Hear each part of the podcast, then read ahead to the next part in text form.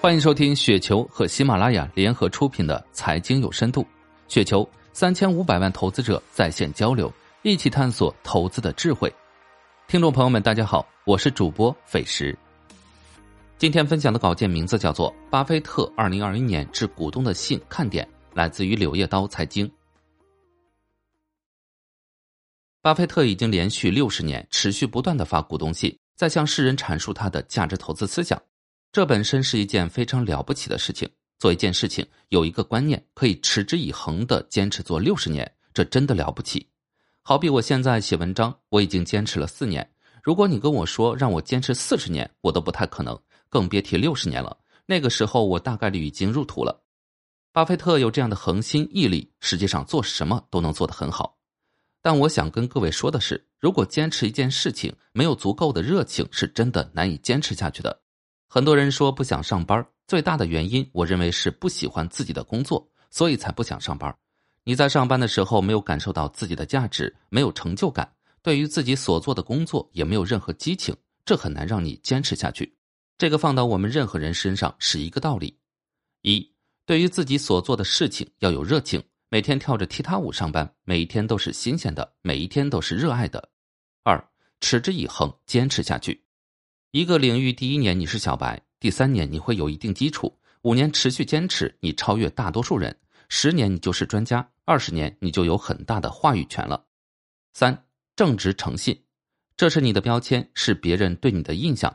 当有一天一个陌生人提及你的时候，对你的印象就是这个人正直诚信，值得信赖。这也要靠着坚持和信仰，特别是面对很多事情做错了的时候，或者遇到艰难时刻的时候。都要秉承正直诚信的原则。二零二一年的致股东的信，我看了下，稍微归纳几点吧。一，巴菲特是永远不做空美国的，这点放在现在的中国尤其适用。试想一下，各位，如果没有祖国的强大，各位赚什么钱？我相信任何一个投资者都希望中国继续做大做强，繁荣稳定，闷声发展经济，不断的改革开放。二，未来将持续回购伯克希尔股份，苹果公司也将持续回购。意味着伯克希尔持有苹果公司股份份额将增加。巴菲特重点分析其对资本密集型企业、一家铁路公司和可再生能源公司的投资逻辑。除苹果之外，信中没有涉及其他科技企业。伯克希尔所投上市公司增幅最多的企业，比亚迪和穆迪持股时间均超过十年。三、复利的威力。二零二零年，伯克希尔股价年度涨幅百分之二点四。而同期内，标普五百指数计入股息再投资的整体回报率为百分之十八点四。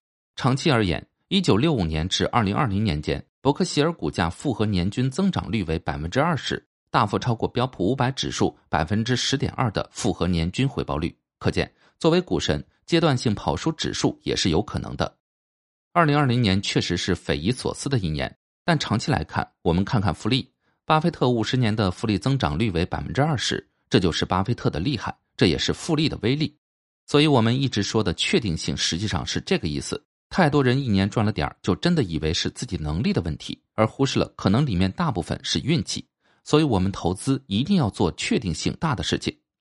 四，伯克希尔的前十大重仓股非控股企业依次是：苹果持仓市值一千两百零四亿美元，美国银行持仓市值三百一十三亿美元，可口可乐。持仓市值两百一十九亿美元，美国运通持仓市值一百八十三亿美元，威瑞森持仓市值六十八亿美元，穆迪持仓市值七十六亿美元，美国合众银行持仓市值六十九亿美元，比亚迪持仓市值五十九亿美元，雪佛龙持仓市值四十一亿美元，特许通信持仓市值三十四亿美元。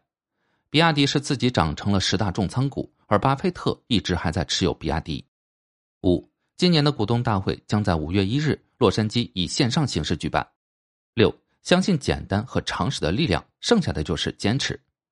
实际上，巴菲特的理论他都已经完完全全的告知各位了，而且他本人也是这么做的。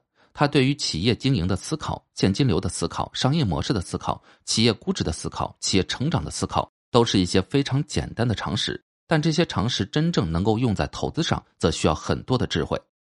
七，价值投资的魅力。巴菲特和芒格是鼻祖，国内很多人都在学习巴菲特，包括我本人。我建议各位把这么多年巴菲特致投资者的信再仔细读一遍，感受这两个老人六十年来给我们带来的投资圣经。国内的诸如段永平、但斌、李路、黄峥等，很多都是巴菲特的价值投资的践行者。他的理论深邃伟大，需要时间才可以消化。八，大多数伟大的公司并不想卖身任何人，因此渴望并购的集团公司聚焦在一些缺乏持久核心的竞争优势的公司上，本身并不是一件对的事情。A 股实际上还有很多喜欢买买买的公司，本身这样的公司也不值得投资。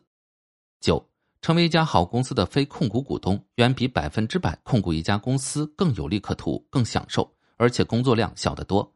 前提是好公司。因为商业活动和跳水比赛不一样，并不是你选择难度的项目得分就越高。